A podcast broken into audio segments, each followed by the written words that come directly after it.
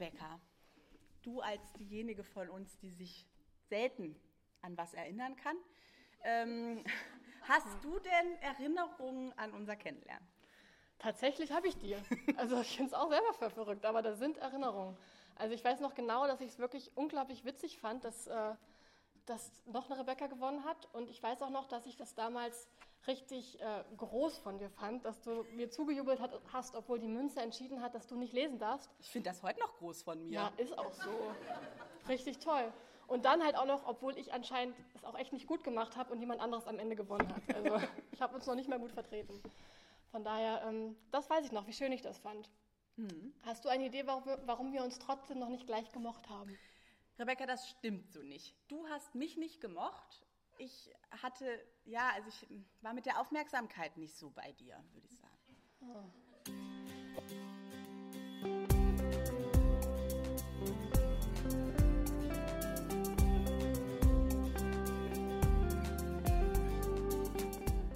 Platonisch nackt. Ähm, Rebecca, ziehst du dich jetzt bitte wieder an? Wir wollen doch aufnehmen.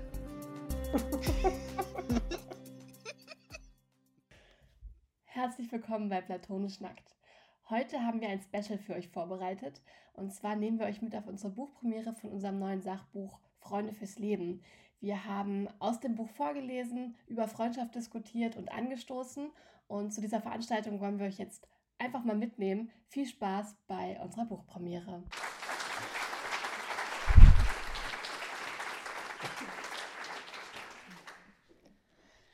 Wir, Wir heißen Rebecca. Nicht, dass das zwingend von Bedeutung wäre. Aber es ist schon der Anfang dieser Geschichte. Als wir uns kennenlernten, war Shaggy seit Wochen auf Platz 1 der Charts. Girl, you're my angel, you're my darling angel. Wir trugen Hüfthosen, obwohl unsere Eltern regelmäßig ihre Sorge um unsere Nieren zum Ausdruck brachten. Sowie bauchfreie Tops, weil es bei H&M einfach keine anderen Oberteile gab. Und in den Kinos lief die fragwürdige Alien-Komödie Evolution mit David, David Duchovny. Rebecca fand ihn ziemlich süß. Rebecca nicht so. Sie war aber trotzdem bereit, mit Rebecca ins Kino zu gehen. Rückblickend war dies ein denkwürdiger Abend. Nicht, weil der Film gut gewesen wäre. Das war er nicht. Sondern weil ohne dass wir es ahnten, eine, eine wunderbare Freundschaft begann. Ja, herzlich willkommen auch von uns zu unserer Buchpremiere von Freunde fürs Leben. Ähm, unser erstes äh, Sachbuch, also das erste gemeinsame Sachbuch, aber auch überhaupt das erste Sachbuch, was jede von uns jemals geschrieben hat. Ähm, es ist jetzt am 8. September im ENF-Verlag erschienen und heute werden wir ein paar Stellen daraus vorlesen und zwischendurch ein bisschen über Freundschaft sprechen. Ja, in unserem Buch geht es darum, was echte Freundschaft eigentlich ausmacht. Es ist so ein bisschen auch eine Art Beziehungsratgeber für gute Freunde. Ähm, werden auch ein paar schwierige Themen angesprochen, wie man sich zum Beispiel aus toxischen Bindungen lösen könnte und warum es dann eben aber auch wichtig ist, in echten Freundschaften dann auch echte Nähe herzustellen. Und wir haben dabei ein Prinzip entwickelt, das wir das platonische Nacktprinzip nennen. Ja, wie sind wir eigentlich dazu gekommen, ähm, dieses Buch zu schreiben? Für die äh, unter euch, die uns noch nicht kennen, äh, wir sind eben Rebecca und Rebecca, Psychologin und Schriftstellerin, also Psychologin und Schriftstellerin und seit 19 Jahren sehr eng befreundet. Und wir haben uns hier in dieser Schule kennengelernt.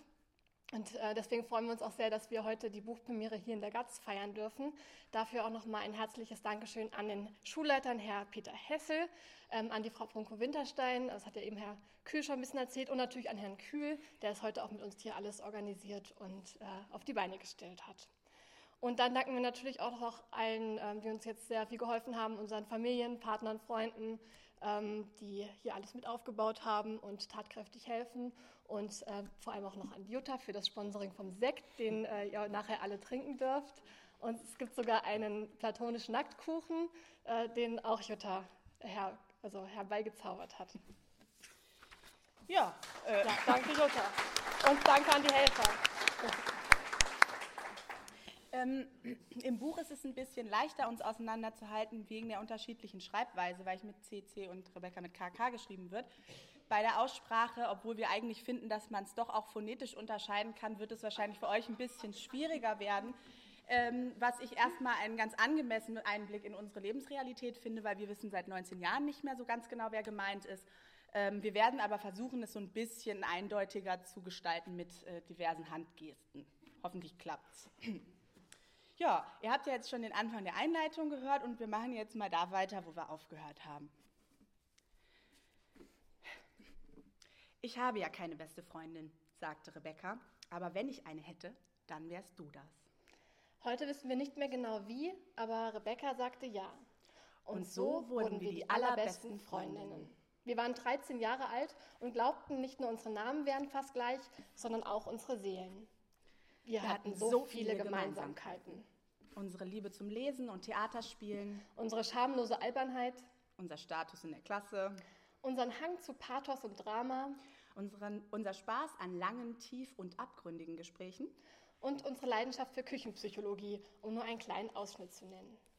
Wir begannen alles gemeinsam zu machen. In der Schule saßen wir nebeneinander. Wir begleiteten einander auf dem Heimweg, telefonierten stundenlang und übernachteten beieinander, so oft es möglich war. Bald wurden wir in einem Wort angesprochen. Rebecca, Rebecca riefen unsere Lehrer, Eltern und Freunde und beide drehten wir gleichzeitig die Köpfe. Wir, wir verschmolzen beinahe zu einer Person. Bis wir erwachsen wurden und ein großer Streit die Harmonie zerriss. Wir sprachen monatelang nicht miteinander. Für uns beide war es eine schwere Zeit und im Nachhinein betrachtet dennoch absolut notwendig. Warum ist das so?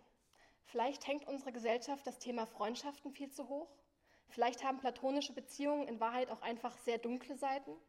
Für 50 Prozent deiner Freunde bist du laut einer Studie gar kein Freund, sondern nur eine lockere Bekanntschaft.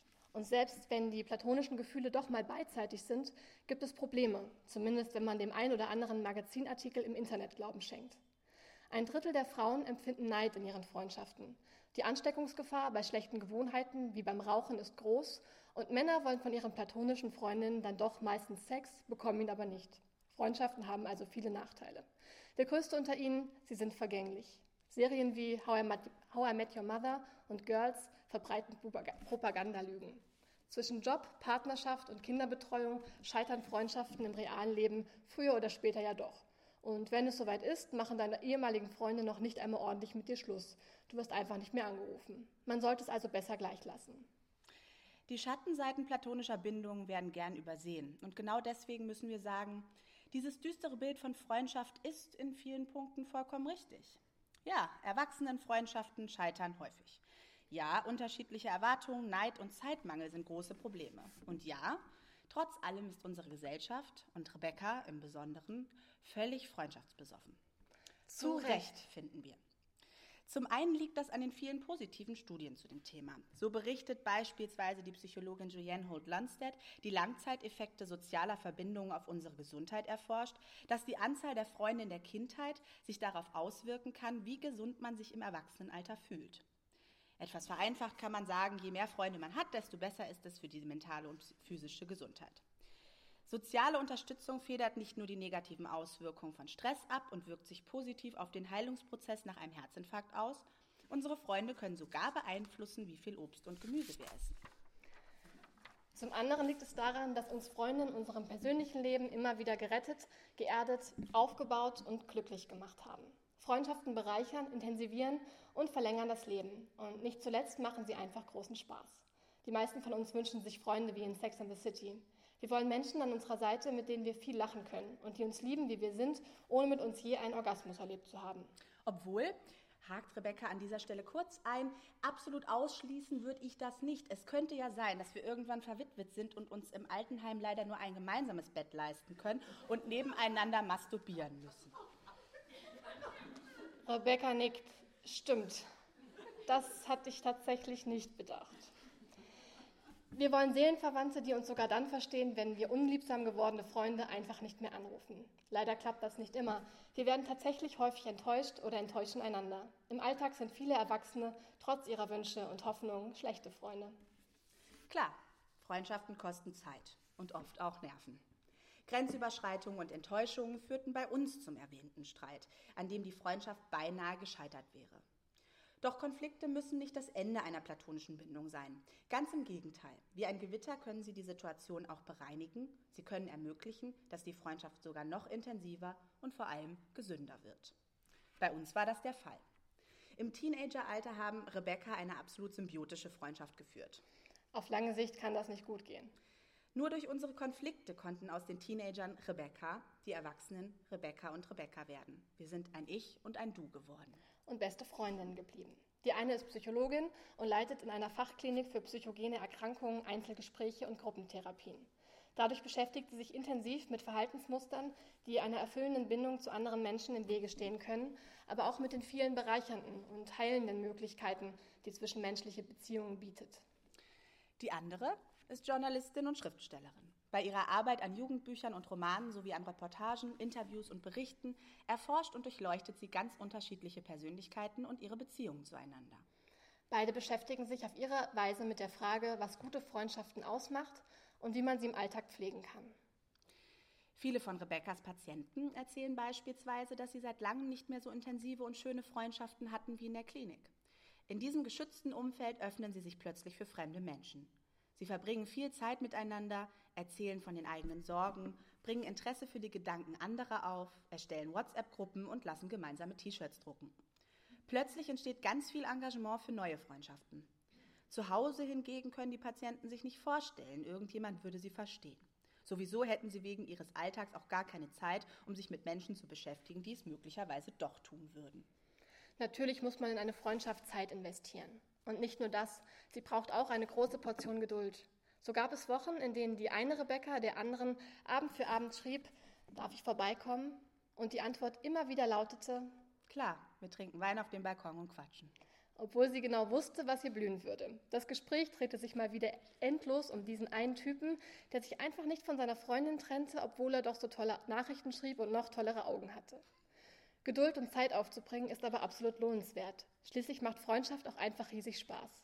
Wir haben den zum Beispiel, wenn wir einander alte Briefbücher aus der Jugendzeit vorlesen und beide vor Lachen kaum atmen können. Oder wenn wir Trash-TV gucken wollen, aber wegen all unserer schönen Gespräche vergessen, den Fernseher einzuschalten. Oder dann, wenn wir uns gegenseitig beim Aufräumen und Ausmisten helfen und dabei lauthals zu Songs von Britney Spears und ATC singen. Freundschaften sind nicht nur zeitintensiv und anstrengend. Sie bedeuten nicht nur ausufernde Diskussionen über hübsche Jungs und Liebeskummer. Sie sind vor allem Beistand auf dem Balkon, egal wie kühl der Wind weht. Und ein Glas Wein und ein Ausziehsofa in einsamen Nächten, in denen man einfach nicht nach Hause fahren möchte. Sie sind ein verrücktes Selfie auf dem Klo. Und ein ernstes Nicken bei großen Entscheidungen. Sie sind Salzstangen und ein alkoholfreies Weizen bei einem Magen-Darm-Infekt. Eine helfende Hand beim Aufbauen eines Ikea-Lattenrostes und ein gemeinsames Helau. Obwohl eine von beiden Karneval gar nicht ausstehen kann. Sie sind ein Wo ist dein Spülmittel, wenn die Spüle vor dreckigem Geschirr überquillt. Und ein Wir schaffen das, wenn einer allein nicht weiterkommt. Natürlich ist es nicht leicht, solch eine Beziehung aufrechtzuerhalten. Wer Freundschaften bei Google eingibt, erhält als ersten Vorschlag Freundschaften pflegen. Viele Menschen wünschen sich eine genaue Anleitung. Wie macht man das eigentlich? Eine intensive Freundschaft zu erhalten und Jahr für Jahr auszubauen. Können wir auf lange Zeit freundschaftsbesoffen sein und den Kater weglassen? Woran erkennt man richtig gute Freunde? Gibt es zu enge Freundschaften? Wie finde ich heraus, ob mir eine Freundschaft in Wahrheit schadet? Wie wichtig sind Konflikte in Freundschaften? Wie gehe ich mit ihnen um und was tun, wenn die liebste Freundin oder der beste Kumpel plötzlich in einer Beziehung steckt? Während manch einer behauptet, Freundschaften würden überbewertet, mussten wir bei unseren Recherchen feststellen, in der Selbsthilfe- und Ratgeberlandschaft werden sie ganz im Gegenteil oft sogar stiefmütterlich behandelt. Zu den Beziehungen mit den Eltern, den Geschwistern, dem Lebenspartner und sich selbst gibt es unzählige Theorien und Ratschläge in unterschiedlichsten Formaten. Freundschaften hingegen tauchen als prägende Beziehungen, in die es sich zu investieren lohnt, nur selten auf. Dass die gesellschaftlichen Prioritäten eher auf Familie und Partnerschaft liegen, fällt uns auch immer wieder im Alltag auf. Als Singles sind wir Menschen ständig auf der Suche nach dem richtigen Partner. Wir gehen mit unseren Freunden aus, um unsere potenzielle Liebe kennenzulernen. Wir installieren diverse Apps und fragen Freunde, ob sie nicht jemanden kennen, der zufällig auch gerade allein ist. Wenn wir dann jemanden gefunden haben, investieren wir viel Zeit und Energie in die neue Beziehung. Freunde müssen gerade am Anfang häufig zurückstecken. Bei den ersten Krisen und Konflikten wenden wir uns dann wieder an sie, um Dampf abzulassen, uns auszuheulen, Bestätigung zu holen und Bewältigungsstrategien zu entwickeln. Und nach der Trennung verlassen wir uns darauf, dass unsere Freunde uns auffangen, bevor wir den Kreislauf wieder von vorne beginnen. Fair ist das nicht. Die wenigsten von uns denken intensiv über ihre Freundschaften nach, überlegen, wo sie neue Freunde finden und wie sie bestehende Konflikte oder Probleme lösen könnten. Das wollen wir ändern. In diesem Buch wir werfen wir einen todesmutig ehrlichen Blick auf Freundschaften und ihre Licht- wie ihre Schattenseiten. Dabei werden wir beleuchten, wie sich platonische Bindungen mit dem Erwachsenwerden verändern, welche schlechten Gedanken wir innerhalb von Freundschaften hegen, wann es okay ist, dass eine Beziehung scheitert und wie wir es schaffen, unsere bestehenden Bekanntschaften zu intensivieren. Wir sind der festen Überzeugung, dass man für eine schöne, intensive Freundschaft offen, ehrlich und mutig sein sollte. Wichtig ist, seine eigenen Gefühle zu kennen, seine Bedürfnisse zu kommunizieren und seine Wünsche offen kundzutun. In einer guten Freundschaft sollte man weder Panzer noch Rüstung tragen. Man sollte die dicke Schale ablegen, sich auch mal verletzlich zeigen und einander vertrauen. Kurz gesagt, man sollte sich platonisch nackt machen.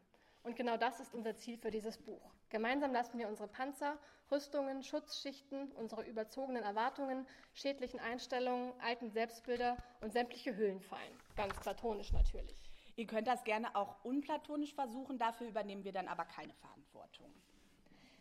Denn wir glauben, in den allerschönsten Freundschaften sind wir platonisch splitternackt. Daher fordern wir euch am Ende des Buches auch zu einer platonisch Nackt-Challenge heraus. Während wir dieses Buch schreiben, machen auch wir, Rebecca und Rebecca, uns platonisch nackt. In jedem Kapitel etwas mehr. Wir erzählen ganz offen von der Entwicklung unserer Freundschaft, die natürlich alles andere als mustergültig verlaufen ist. Dafür haben wir unsere Briefbücher aus den Regalen geholt und sind wieder in die Gedanken unserer jugendlichen Ichs eingetaucht. 30.03.2002. Hi Becky, ich habe es endlich geschafft. Das Buch ist fertig. Hoffentlich gefällt es dir einigermaßen. Ich war gestern im Kino, Herr der Ringe. Der Film war echt schön. Ich freue mich schon auf den zweiten. Ich werde dich wohl bald mal anrufen wegen dem geplanten Ausflug. Was hast du so alles in den Ferien gemacht? Ich habe eine SMS bekommen, aber alles der Reihe nach.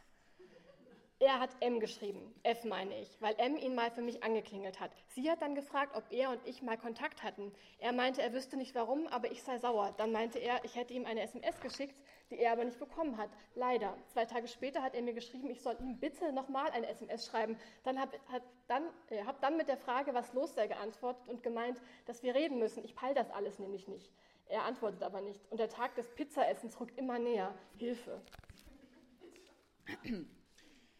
3.4.2002. Hallo Rebecca, aus eigener Erfahrung, du musst lernen, damit zu leben. Schon damals haben wir uns regelmäßig geschrieben. Als junge Erwachsene ließen wir diesen Brauch dann wieder aufleben. Du wirst an der einen oder anderen Stelle in diesem Buch also auch die Gedanken der jüngeren Rebekkas finden.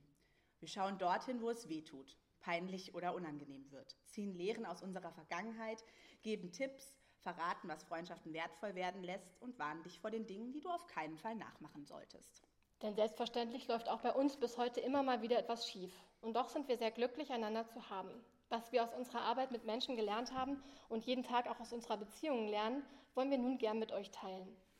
Dafür haben wir nicht nur Informationen und Anekdoten gesammelt, wir haben uns auch ein paar Übungen ausgedacht. Zeit für dich. Immer wieder geben wir darin Anregungen, um über, um über, dich selbst und deine Freundschaften nachzudenken. Stellen dir konkrete Fragen, geben dir Checklisten zum Ankreuzen und kleine Psychotests mit Augenzwinkern. Alles, was du dafür brauchst, ist ein Stift und ein wenig Ruhe.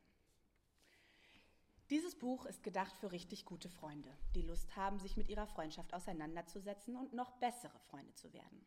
Wir schreiben es für Menschen, die sich in einem großen Bekanntenkreis einsam fühlen. Für solche, die weder Freunde noch Bekannte haben und für die, denen enge Bindungen Angst machen. Es ist extra für BFFs. Echte Bros. Leute mit tausend Followern. Und sehr einsame Wölfe. An euch alle. Schön, dass ihr da seid. Wollen, Wollen wir Freunde sein?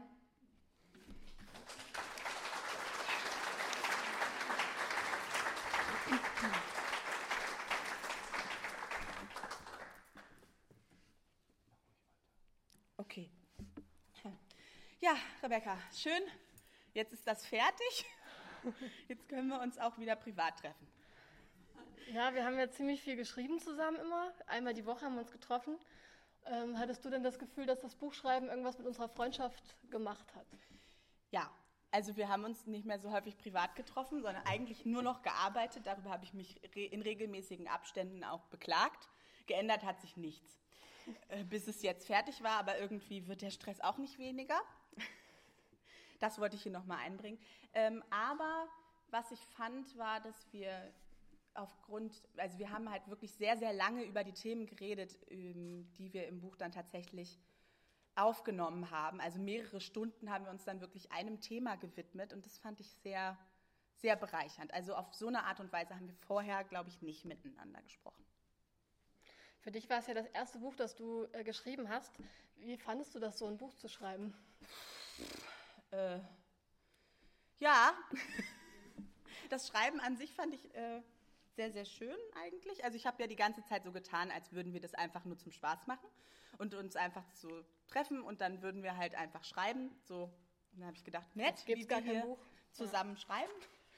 Ähm, und als es dann wirklich dem immer näher gerückt ist, dass es dann so ein echtes Buch geworden ist und jetzt ist das raus und jetzt lesen das Leute und ich muss, also ich muss sagen, ich bin schon auch irgendwie belastet. Aber es war auch schön. äh, ja, Rebecca, du schreibst ja normalerweise ohne mich deine Bücher. Äh, wie hat sich denn der Arbeitsprozess jetzt vom gemeinsamen Schreiben und alleine Schreiben so unterschieden? Ja, ich habe am Anfang eigentlich gedacht, zu zweit schreiben ist gar nichts für mich, weil ich habe mir vorgestellt, man sitzt dann zu zweit am Computer und streitet sich dann über jedes Wort. Und ich entscheide eigentlich voll immer, also voll gerne selber, welche Wörter ich aufschreibe und dachte, das, das geht nicht. ähm, und dann fand ich das total schön, wie das doch ging. Also wir haben uns getroffen, haben dann erstmal uns eben eins von den Themen rausgesucht, worüber das nächste Kapitel handeln sollte und haben dann ähm, erstmal viel darüber geredet, uns ausgetauscht, Erfahrungen ausgetauscht recherchiert ähm, gemeinsam und dann haben wir uns ein bisschen aufgeteilt, wer ähm, übernimmt jetzt welchen Part vom Kapitel und haben geschrieben. Und es war sehr inspirierend, irgendwie, wie das dann zusammengeflossen ist. Also irgendwie gab es immer so einen verbindenden Punkt und die Textstellen haben sich auch gegenseitig nochmal so befruchtet. Und das war sehr, sehr bereichernd, finde ich. Tatsächlich sehr überraschend, dass sich auch unsere Schreibstile eigentlich ganz gut verheiraten ließen, so dass also ich jetzt manchmal nicht mehr weiß, wer was geschrieben hat. Stimmt. Ja. Ja, wir kommen jetzt zu dem nächsten Abschnitt. Ähm, darin beschreiben wir, wie wir uns eigentlich damals kennengelernt haben. Die Schriftstellerin Marie von Ebner-Eschenbach schreibt, wirklich gute Freunde sind Menschen, die uns ganz genau kennen und uns trotz, äh, und trotzdem zu uns halten. Rebecca haben in der sechsten Klasse mit dem Kennenlernen und dem Zueinanderhalten begonnen. Rebecca war in der 6a. Rebecca in der 6b. Und beide gewannen in ihren Klassen den Lesewettbewerb. Sie mussten also gegeneinander antreten. Rebecca fiel fast vom Stuhl, so lustig fand sie es, dass es da noch eine Rebecca mit Vorlesetalent gab. Ganz ähnlich musste es Leuten ergehen, die einem Doppelgänger begegnen, überlegte sie. So falsch lag sie damit gar nicht. Die Lesefähigkeiten der beiden Zwölfjährigen waren einander sogar so ähnlich, dass eine Münze entscheiden musste, welche von ihnen weiterkam. Groll hegte die andere dennoch nicht.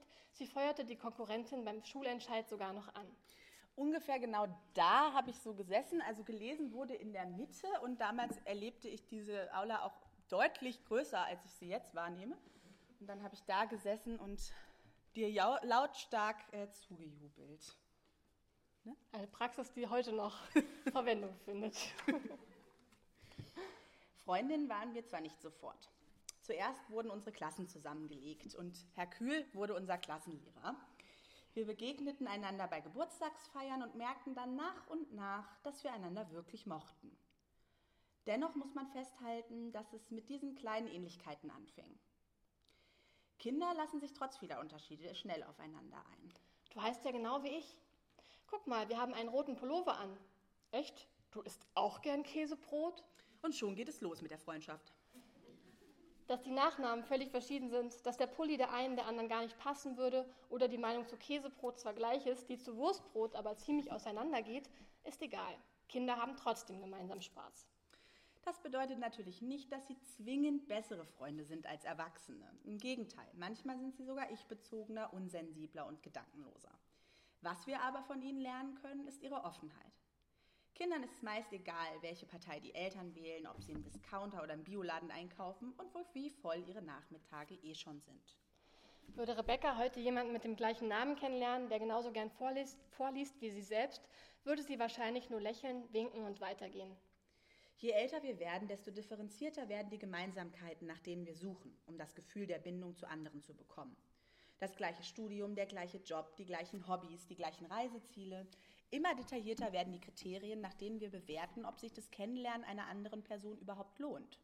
Nicht nur Bequemlichkeit ist dafür ein wichtiger Grund, sondern auch die Organisation der eigenen Freizeit.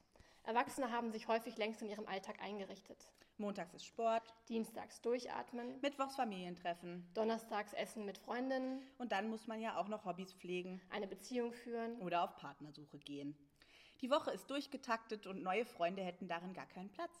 Doch manchmal tut es dennoch gut, vom gewohnten Pfad abzukommen und Menschen zu begegnen, die anders sind als man selbst. Es erweitert den Horizont, eröffnet uns neue Sichtweisen auf das eigene Leben und die eigenen Entscheidungen. Rebecca, du als diejenige von uns, die sich selten an was erinnern kann, ähm, hast du denn Erinnerungen an unser Kennenlernen? Tatsächlich habe ich die. Also ich finde es auch selber für verrückt, aber da sind Erinnerungen. Also ich weiß noch genau, dass ich es wirklich unglaublich witzig fand, dass, äh, dass noch eine Rebecca gewonnen hat. Und ich weiß auch noch, dass ich das damals richtig äh, groß von dir fand, dass du mir zugejubelt hat, hast, obwohl die Münze entschieden hat, dass du nicht lesen darfst. Ich finde das heute noch groß von mir. Ja, ist auch so. Richtig toll. Und dann halt auch noch, obwohl ich anscheinend es auch echt nicht gut gemacht habe und jemand anderes am Ende gewonnen hat. Also ich habe uns noch nicht mehr gut vertreten. Von daher, ähm, das weiß ich noch, wie schön ich das fand. Hast du eine Idee, warum wir, warum wir uns trotzdem noch nicht gleich gemocht haben? Rebecca, das stimmt so nicht. Du hast mich nicht gemocht. Ich hatte, ja, also ich war mit der Aufmerksamkeit nicht so bei dir, würde ich sagen. Okay, das lassen wir vielleicht so stehen und gehen zum nächsten Kapitel. Das passt vielleicht ganz gut, das heißt nämlich meine allerliebste Feindin. Darin haben wir uns ähm, mit toxischen Beziehungen auseinandergesetzt. Als Teenager lernte Rebecca eine neue Freundin kennen. Wann und wie genau sie eigentlich ihre Freundin wurde, sind bis heute unbeantwortete Fragen. So eine richtige Wahl hatte Rebecca auf jeden Fall nicht. Dieses Mädchen war selbstbewusst, streitlustig und faszinierend. Sie schien so gar keine Selbstzweifel zu haben, war bei den Jungs beliebt und wusste, wie man mit ihnen spielt. Rebecca war zwar diejenige von den Rebeccas, die schon einen Jungen geküsst hatte, aber mehr Erfahrung hatte sie auf diesem Gebiet dann auch nicht. Jungs waren beängstigende und betörende Wesen, die man aus der Ferne anschmachten und über die man bei Übernachtungspartys stundenlang fantasieren konnte. Die neue Freundin war da ganz anders. Nichts mit Anschmachten und sowieso schon mal nicht aus der Ferne. Sie verstand es ganz mühelos, ihnen den Kopf zu verdrehen und sich selbst anschmachten zu lassen. Das wollte Rebecca auch können. Zumindest hoffte sie, dass diese Fähigkeit ein bisschen auf sie abfärben würde. Wenn man in diesem Alter die Chance hat, sich mit Coolness zu umgeben, dann fackelt man nicht lang. Diese Coolness stieg Rebecca ein wenig zu Kopf. Natürlich wusste sie, dass sie selber gar nicht cool war, aber die neue Freundin schaffte es, dass sie sich zumindest manchmal ein bisschen so fühlte. Cool ist man aber auch immer nur im Vergleich zu anderen, zumindest in der Pubertät. Also wurde Rebecca ein wenig überheblich ihren anderen Freundinnen gegenüber, die nicht so viel Glück gehabt hatten und auserwählt worden waren. Nach und nach wurde jedoch deutlich, dass die neue Freundin es überhaupt nicht gut mit ihr meinte. Eigentlich meinte sie es überhaupt nicht mit ihr, denn ihr ging es ausschließlich um ihren eigenen Vorteil. Sie war Rebecca auf vielen Ebenen überlegen und genoss es, ihre Überlegenheit auszuspielen. So kam Rebecca immer wieder in Situationen, die ihr unangenehm waren, verbrachte Zeit mit Menschen, die sie nicht mochte oder bei denen sie sich unwohl fühlte. Als ihr klar wurde, dass die neue Freundin ihre Geheimnisse an andere weitererzählte und überhaupt nicht einsehen wollte, dass das nicht in Ordnung war, verstand Rebecca langsam, dass echte Freundschaft anders aussieht und man sich nur für einen begrenzten Zeitraum cool fühlen kann, wenn man es nicht ist. Nachdem sie ausreichend desillusioniert worden war, endete diese Freundschaft fast so plötzlich, wie sie begonnen hatte. Und Rebecca hatte Glück, dass ihre echten Freundinnen ihr die Distanziertheit und Überheblichkeit verziehen. Im Nachhinein betrachtet war diese Beziehung für Rebecca dennoch toxisch. Sie brachte sie dazu, die eigenen Bedürfnisse und Wünsche zu unterdrücken und sich einer Person anzupassen, deren Eigenschaften sie heute als abstoßend empfinden würde. Genau wie symbiotische Freundschaften sind toxische Freundschaften in der Pubertät nicht ungewöhnlich und vielleicht sogar ein ganz normaler Teil der Entwicklung. Jugendliche sind unsicher, verwirrt, wollen anerkannt und akzeptiert werden und wissen noch nicht genau, wer sie sind und was sie sich in Freundschaften wünschen. Daran, was sie als Teenager für gut und richtig hielten, wollen die gleichen Personen als Erwachsene ungern bemessen werden. Leider sind wir aber nicht nur im Teenageralter, sondern auch später, wenn wir schon glauben, die Reife und Weisheit der 20er oder 30er leuchte uns aus jeder Pore, nicht davor gefeit, unter unseren Freunden zu leiden. So ging es auch Rebecca einmal mit einer Freundin. Beide hatten sie die gleichen Interessen und Hobbys. Gemeinsam sprachen sie über die gleichen Themen. Bald merkte Rebecca aber, dass es mit den Freizeitaktivitäten zwar sehr gut klappte, auf anderen Gebieten aber immer schwieriger wurde. So mochte es die Freundin nicht, wenn Rebecca sich mit anderen Freunden ohne sie traf. Sie wurde dann traurig und still. Sowieso konnte sie es nicht gutheißen, dass Rebecca eine Fernbeziehung führte. Aus diesem Grund sei sie am Wochenende ja nie in der Stadt. Man könne gar nichts mit ihr planen und sich überhaupt nicht auf sie verlassen. Auch Rebeccas berufliche Entscheidungen seien nicht so richtig ihr Fall. Immer mehr Entwicklungen in Rebeccas Leben machten ihr schlechte Laune. Immer mehr Themen wurden in Gesprächen ausgeklammert, bis sich irgendwann diese Freundschaft ausschlich und Rebecca merkte, es ging ihr besser. Sie fühlte sich von Tag zu Tag erleichterter und freier. Nun könnte man im Rückblick sagen, diese Freundin war wohl irgendwie toxisch für Rebecca. Allerdings sind wir der Meinung, dass es keine toxischen Menschen gibt. Kein Mensch ist für alle um ihn herum grundsätzlich giftig. Viele Zeitschriften vermitteln den Eindruck, toxische Freunde wären sowas wie versteckte Dickmacher in Leitprodukten. Überall lauern sie. Man muss sie nur identifizieren und weglassen. Schon kommt man dem persönlichen Glück ein Stückchen näher. Abgesehen davon sind wir, nebenbei bemerkt, absolut pro Dickmacher. Menschen sind nie nur gut oder böse, nie nur toxisch oder heilend. Wir sind schließlich keine kleinen Kinder mehr, die eine Sortierung in die gute und die böse Kiste benötigen. Aber es gibt durchaus toxische Dynamiken. Zum Beispiel in vielen Freundschaften mit Mädchen wie Rebeccas Freundin, die Macht und Kontrolle über andere nutzen, um sich selbst stark zu fühlen und das Umwelt Umfeld manipulieren zu können. Oder in Freundschaften mit Menschen wie Rebeccas Freundin, die schlecht mit Neid und Eifersucht umgehen können und sich schnell benachteiligt fühlen. Oder bei Frauen wie Rebecca, die einer Freundin das Gefühl gab, sie sei ihr weniger wichtig als der hübsche Junge in ihrem Freundeskreis, mit dem Rebecca sich tatsächlich ein kleines bisschen lieber traf. Oder bei Leuten wie Rebecca, die es nicht schaffte, einer Freundin in einer schlimmen Krise so beizustehen, wie sie es tatsächlich gebraucht hätte. Auch wir sind nie nur die Guten gewesen. Auch wir haben Fehler gemacht und, ohne es zu merken, toxische Dynamiken entstehen lassen. Ja, es muss ja nicht immer gleich toxisch sein. Manchmal ist es ja auch einfach nur schwierig. Ähm, genau, und darum geht es so ein bisschen im nächsten Kapitel. Es geht um Veränderung. Genau, was passiert eigentlich, wenn sich eine Freundin innerhalb, also ja, in der Freundschaft währenddessen stark verändert? Oder beide. Oder beide. Wir, Wir haben uns verändert. verändert. Total. Und immer wieder. Am Anfang ist es aus Versehen passiert. Huch, Rebecca hat einen Jungen geküsst, obwohl sie gar nicht verliebt war. Ach so, Rebecca hat gerade eine Olive gegessen und sie nicht wie sonst eklig gefunden.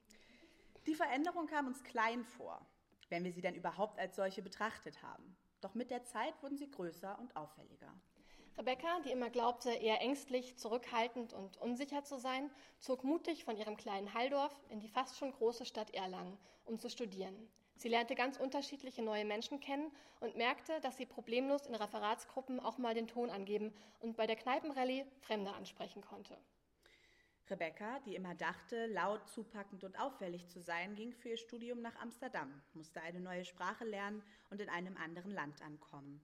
Sie bemerkte, dass sie auch eine unsichere, stille Seite hatte, dass sie ihre Rückzugsorte brauchte und Menschen, bei denen sie sich sicher fühlen konnte und ihr Halt gaben. Beide veränderten wir uns in unseren Studienjahren. Wir entdeckten Seiten an uns, die wir in der Schulzeit noch nicht kannten, erlebten uns im Zusammenspiel mit völlig andersartigen Persönlichkeiten und probierten Rollen aus, die wir uns nie zugetraut hätten. Unsere Freundschaft hat das weder befeuert noch gebremst. Allerdings muss man an dieser Stelle auch anmerken, dass wir gleichzeitig unseren, größ unseren großen Streit auslebten. Wir schrien uns an, knallten die Türen, lösten unsere Symbiose auf und brachen den Kontakt monatelang ab. Zwar näherten wir uns anschließend langsam wieder einander an, dennoch lagen zwischen uns über 600 Kilometer Autobahn. Sie warten mehrere Jahre lang Distanz und ermöglichten es uns, dass wir beide in aller Ruhe herausfinden konnten, wer wir eigentlich ohne die andere sind, sein wollen und werden könnten. Und das ist wichtig. Es gehört zum Menschsein dazu. Schließlich ist Identität und Persönlichkeit gerade in jungen Jahren, aber auch noch in späteren Lebensphasen im Wandel. In der Forschung ist man bis zur ersten Hälfte des 20. Jahrhunderts häufig davon ausgegangen, der Mensch habe einen unveränderbaren Wesenskern. Dieser innere Kern sei von Geburt an genetisch festgelegt und bestimme die Persönlichkeit eines Menschen. Mittlerweile herrscht bei Psychologen, Genetikern und Neurobiologen ein anderer Konsens. Die Entwicklung von Persönlichkeit ist demnach ein ständiger Prozess. Das erklärt beispielsweise die Persönlichkeitspsychologie-Professorin Jule Specht gegenüber Deutschlandfunk. Man kann grob sagen, ungefähr die Hälfte der Unterschiede, die uns ausmachen, haben genetische, biologische Ursachen. Ungefähr die Hälfte der Unterschiede sind umweltbedingt. Der Mensch verändert sich immer wieder in seinem Leben. Für eine Studie untersuchten die amerikanischen Psychologen Wendy DeVecchio und Brent Roberts in den 90er Jahren die Lebensläufe von 35.000 Menschen. Dabei kamen sie zu dem Ergebnis, dass Persönlichkeit wandelbar ist und gerade Ereignisse im frühen Erwachsenenalter Menschen stark prägen, beispielsweise der Einstieg ins Berufsleben und die Gründung einer Familie. Jüngere Studien haben gezeigt, dass sich auch bei Menschen ab 50 die Persönlichkeit häufig wieder destabilisiert, da auch in dieser Lebensspanne viele neue Erfahrungen anstehen. Spannend ist zudem eine Erkenntnis aus der Neurobiologie. Sobald eine Person anders handelt als gewohnt, verändern sich bereits Hirnstrukturen. Wir wandeln uns also schon durch unsere Handlungen. Veränderungen in unserer Persönlichkeit können wir mit den eigenen Entscheidungen somit anstoßen und uns durch die Konsequenzen prägen lassen. Letztlich sind es also auch unsere Entscheidungen, die, die bestimmen, wer wir sind und wer wir sein werden. Ja, Im weiteren Verlauf ähm, vom Kapitel äh, sprechen wir darüber, was das auch für Auswirkungen auf Freundschaft haben kann und wie man damit umgehen kann. Ähm, Rebecca, was glaubst du? Suchen wir uns unsere Freunde eigentlich aus, je nachdem, was wir für, selber für eine Persönlichkeit haben, oder verändern die Freunde unsere Persönlichkeit? Teils, teils. also ich würde schon sagen, dass ähm, gerade in, in der Pubertät die Freundschaften, die ich damals hatte, ähm, mich sehr geprägt haben und ich da auch eine Menge Glück hatte mit den Freundinnen, die ich gefunden habe, weil ich sehr unterstützende und liebenswerte und freundliche Freundinnen hatte. Und ich habe das in meinem Umfeld auch anders beobachten können und auch gesehen, dass das durchaus auch noch im Erwachsenenalter ähm, Nachwirkungen haben kann, wenn man da irgendwie daneben gegriffen hat. Und in der Jugend hat man halt auch, ja, also wir waren halt hier in dieser Schule und die Leute, die hier waren, waren unser Pool und aus denen mussten wir uns halt jemanden aussuchen. Und wir hatten Glück, dass wir beide zur gleichen Zeit hier waren. Von daher glaube ich schon, dass gerade in der Zeit das sehr stark beeinflusst hat, wer ich heute bin. Und dass ich heute natürlich viel mehr Möglichkeit auch habe, mir Menschen auszusuchen, die mir passen. Und wer mir nicht passt, der wird direkt aussortiert. ich, ich glaube aber schon auch, also sehe ich, sehe ich ähnlich, aber ich glaube auch, dass ähm, wenn, wenn man sich mit Menschen umgibt, die immer bestimmte Ansichten haben, bestimmte Entscheidungen treffen, dass einen das durchaus auch mit beeinflussen kann auf eine längere Sicht. Total. Ich habe es auch gerade in den letzten Jahren so bemerkt, ähm, dass ich auch bei Freundinnen, die äh, ja einfach aus ganz anderen beruflichen Richtungen kommen oder in einem anderen Feld äh, spezialisiert sind, dass ich da ähm, viel von, von lernen kann und dass ich mich da gerne beeinflussen lasse und auch gerade so in den letzten Jahren viel, viel an meinem Verhalten doch merke, dass da meine Freundschaften was verändert haben. Mhm. Ja. Aber ganz so krass wie früher ist es, glaube ich, nicht. Ja, Jugendalter ist schon nochmal heftig. Mein Selbsterfahrungstherapeut hat gesagt, er hat den Eindruck, ich habe eine stabile Persönlichkeit. Ich oh. wüsste, wer ich bin. Ja, herzlichen Glückwunsch. Ja, danke. Ja.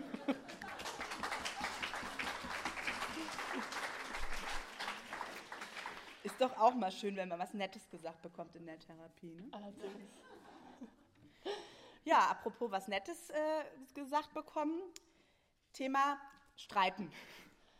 Genau, es gibt ein ganzes Kapitel dazu, ähm, wie wichtig eigentlich Streit ist, was daran problematisch äh, sein kann, auch was für unterschiedliche Streittypen es gibt. Ähm, also wie man sich innerhalb von einem Streit häufig verhält, welche Muster man da selber hat ähm, ja, das besprechen wir in diesem Kapitel und da lesen wir jetzt einen kleinen Teil daraus vor. Früher gab es mehr Streit. Als Teenager haben wir uns ständig gezofft. Mit Eltern, Geschwistern, Lehrern und Freunden. Wenn Rebecca in einem ihrer 19 alten Tagebücher liest, ist sie überrascht, wie oft sie als Jugendliche Konflikte gesucht hat. Sie hat ihre Mutter angebrüllt, sich mit Freundinnen verkracht, war von der Schwester genervt und sauer auf ihren Vater. Wut, Zorn und Enttäuschung waren immer wieder präsent und sie entluden sich in Streitgesprächen oder Kontaktabbrüchen. Seltsam eigentlich, denn heute erlebt sich Rebecca viel eher als harmonieverliebt und streitvermeidend.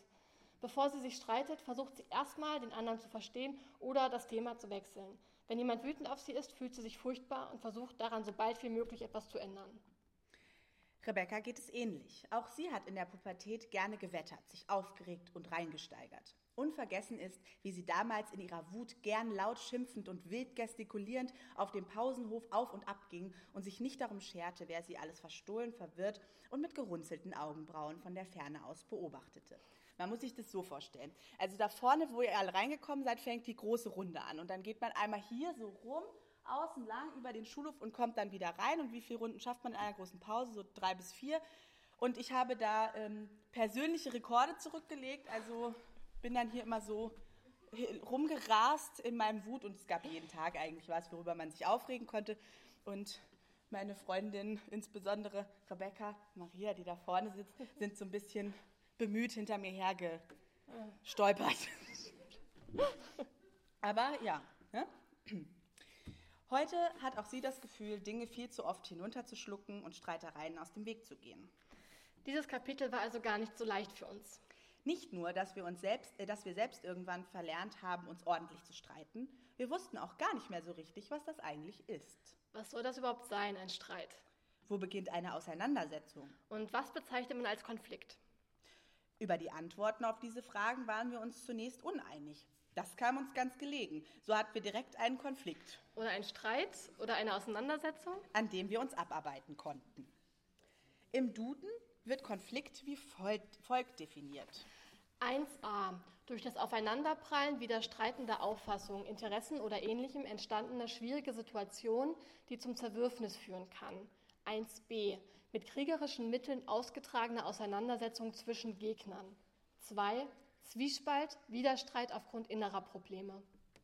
Zunächst erscheint es uns wichtig zu betonen, dass Rebecca in diesem Buch in keinster Weise zu kriegerischen Auseinandersetzungen aufrufen und insgesamt und ganz besonders in Freundschaften von Gewalt abraten. Auch der innere Konflikt soll in diesem Kapitel nicht unbedingt im Vordergrund stehen. Klar, innere Konflikte hat man immer dabei. Wie lose Tampons, die in der Handtasche rumfliegen. Man hat sie nicht bewusst eingepackt, man braucht sie auch gerade nicht, aber man hat sie eben dabei. Innere Konflikte beeinflussen unsere Beziehungs- und Konfliktgestaltung maßgeblich. In diesem Kapitel soll es aber um zwischenmenschliche Konflikte und deren Rolle innerhalb von Freundschaften gehen.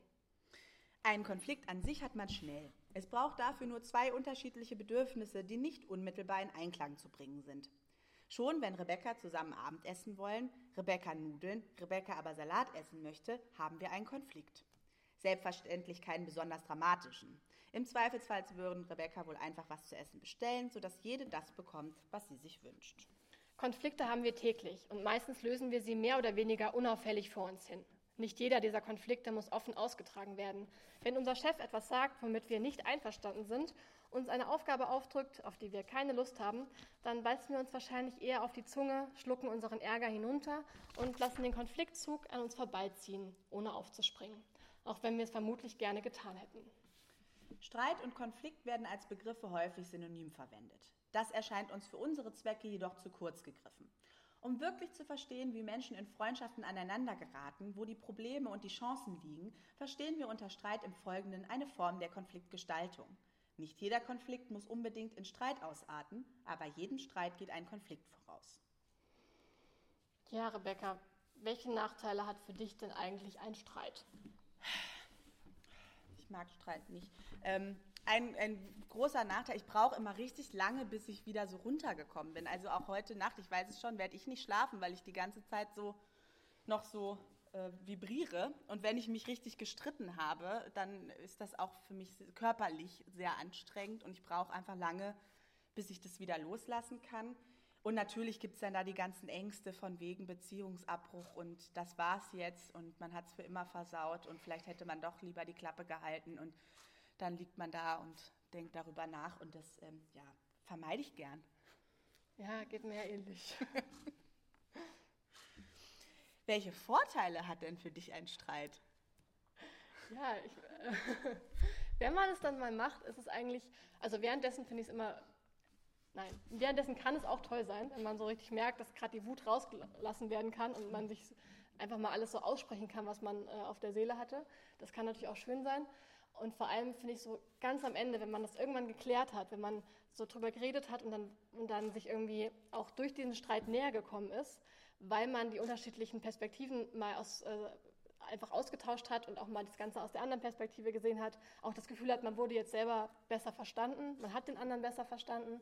Hinterher ist immer so ein bisschen die Luft so ein bisschen klarer und man ist irgendwie eher so nä näher zusammengerückt. Und das, deswegen sollte man es eigentlich viel öfter machen. Ja, ich meine, wir haben immerhin ein ganzes Kapitel drüber geschrieben. Wir finden es schon wichtig. Wir würden es nur gerne lieber nicht machen. Ja? Das stimmt. Ja, ich glaube, wir kommen jetzt ähm, bereits, ich sehe gerade, wir kommen zur letzten Textstelle für heute, bevor es nachher Sekt gibt. Sekt. Ähm. Wir würden nämlich gern mit euch anstoßen äh, und unsere Bücher verkaufen. also am besten, äh, ihr geht dann, ähm, also jetzt, meine Familie ist gerade schon mal auf dem Weg, ihr Sekt müsst zu holen. Nicht, die Textstelle ist recht. Nee, nee, Sie können doch schon mal losgehen. Okay. Danke. Sie bereiten schon mal den Sekt dann für euch vor, wenn ihr nachher ähm, dann rausgeht, könnt ihr vielleicht schon ein volles Glas Sekt mitnehmen und dann draußen noch ähm, mit uns anstoßen, Bücher kaufen, ähm, vielleicht auch noch ein bisschen was spenden. Wir haben ja heute keinen Eintritt. Und äh, Bücher kaufen. Und Sekt trinken. Und vielleicht noch für Freunde könnt ihr Bücher kaufen. Mhm. Sekt für Freunde mitnehmen ist nicht so gut, aber ihr könnt ja einen für die mittrinken. Das geht. Es ging jetzt aber auch irgendwie zügig, ne? Für uns, ja. Ich bin noch gar nicht, ich bin noch gar nicht runtergekommen. Jetzt ist schon gleich wieder runter. Eine Stelle haben wir ja noch. Ja, okay, vielleicht schaffe ich es in der Zeit. Wir haben uns im äh, Ende, also gegen Ende des Buches ähm, damit beschäftigt, wie man es eigentlich schafft, ähm, Freundschaften lange aufrechtzuerhalten und zu intensivieren und immer tiefer werden zu lassen. Und dabei haben wir uns ähm, mit dem Philosophen Björn Fedder beschäftigt. Er hat verschiedene Faktoren definiert, ähm, die eine Freundschaft sehr positiv beeinflussen können. Und jetzt lesen wir eine Stelle vor aus dem Faktor 5, Anerkennung. Laut dem Philosophen Björn Fedder wollen wir nicht nur Freunde, die wir super finden, sondern auch solche, die uns super finden. Demnach führen wir Freundschaften nicht nur, weil der andere so spannend ist, sondern auch, um uns selbst spannend zu fühlen. Das klingt erstmal etwas egozentrisch. Und ein kleines bisschen unsympathisch. Ist es aber gar nicht. Stell dir vor, du hast bei einem Freund immer wieder das Gefühl, er sieht deine Entscheidungen, Talente oder Werte grundsätzlich kritisch und blickt auf dich hinab. Eine solche Dynamik klingt doch sehr toxisch. Wir alle suchen und brauchen Anerkennung. Nur wenn wir uns in einer Freundschaft grundsätzlich wertgeschätzt fühlen, können wir die gemeinsam verbrachte Zeit auch genießen. Laut, laut Björn Fedder gibt es dabei zwei Strategien. Zum einen wollen wir ein wenig Anerkennung von ganz vielen Menschen bekommen. Zum anderen wollen wir ganz viel Anerkennung von wenig Menschen bekommen. Für die eine Strategie haben wir unser aktives soziales Net Netzwerk oder zumindest unsere Affinity Group. Siehe Kapitel 2. Von diesen Menschen, mit denen wir immer wieder zu tun haben, wenn auch oberflächlicher, wünschen wir uns eine grundsätzliche freundliche Anerkennung. Diese holen sich manche beispielsweise bei Facebook oder Instagram. Das neue Urlaubsfoto hat 30 Likes. Juhu, ich werde gemocht. Für die andere Strategie gibt es unsere Sympathiegruppe oder Unterstützerklicke. Von diesen Menschen wünschen wir uns eine sehr intensive Anerkennung. Gerade von dieser Anerkennung hängt es ab, ob wir uns miteinander anfreunden und vor allem, ob wir miteinander befreundet bleiben.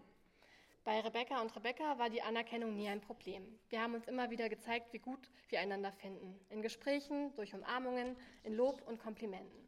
Und falls das in letzter Zeit zu kurz gekommen sein sollte, zumindest beschwert sich Rebecca immer häufiger darüber, dass wir in letzter Zeit wenig unternehmen und nur noch gemeinsam schreiben, schreiben wir uns jetzt etwas. Verbinden wir also das Angenehme mit dem Angenehmen und formulieren kleine Anerkennungsbriefe. Wofür ich dich bewundere, Briefe der Rebekkas. Liebe Rebecca, immer wieder bin ich tief beeindruckt von deiner Art zu denken. Innerhalb weniger Sätze durchschaust du Probleme, kannst Beziehungen analysieren und Lösungen vorschlagen. Keine Ahnung, wie du das machst, aber du sagst einfach immer das Richtige. Ich weiß nicht, ob es immer ausschließlich richtig ist oder ob du es einfach so rüberbringst, dass es ausschließlich richtig wirkt. Wahrscheinlich beides. Und beides ist echt wichtig und schwer. Immer wieder schaffst du es, dass das Denken der Menschen um dich herum neue Wege nimmt. Gleichzeitig bist du witzig und herzlich. Von dir geht so viel Wärme aus. Du kannst eine ganze Halle voller Menschen mit deiner wunderschönen Sprech- und Gesangsstimme begeistern oder mit deinem großen Unterhaltungstalent fesseln. Und du kannst in kleinen Gruppen innehalten, ganz still und leise sein. Dein Chili ist super. Deine Albernheit steckt an. Du hast die besten Ideen und die schönsten Haare. Du bringst die Dinge auf den Punkt immer wieder. Manchmal glaube ich, da wäre überall Chaos, wenn du nicht wärst. Und gleichzeitig bin ich dankbar für all das Chaos, in das du die Welt manchmal stürzt. Ich mag dein Gespür für Farben, für schöne Sätze und Buchtitel und Blumen, für das Schöne und das Hässliche und all die Zwischentöne in der Welt und im Menschen.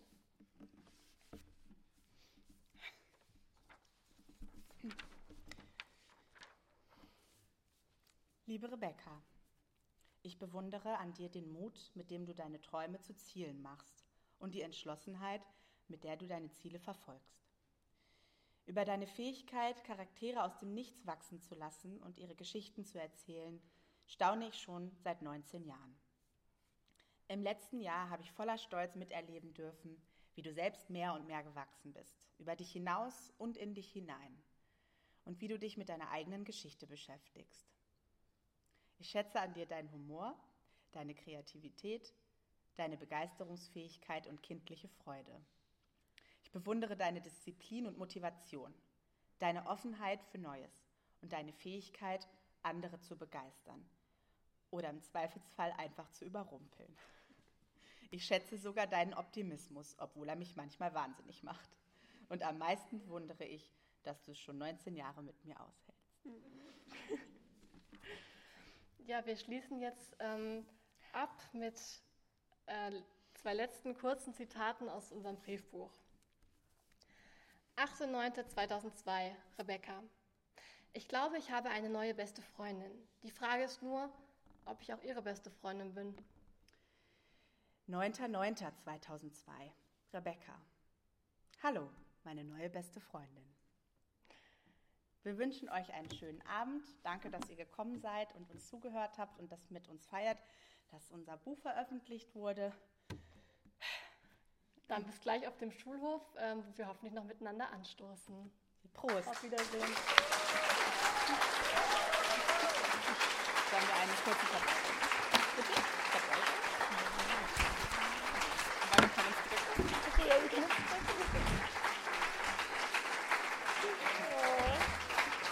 Soll ich das mal Stopp machen, ne? Das war platonisch nackt. Ja, dann würde ich mich jetzt wieder ausziehen, okay?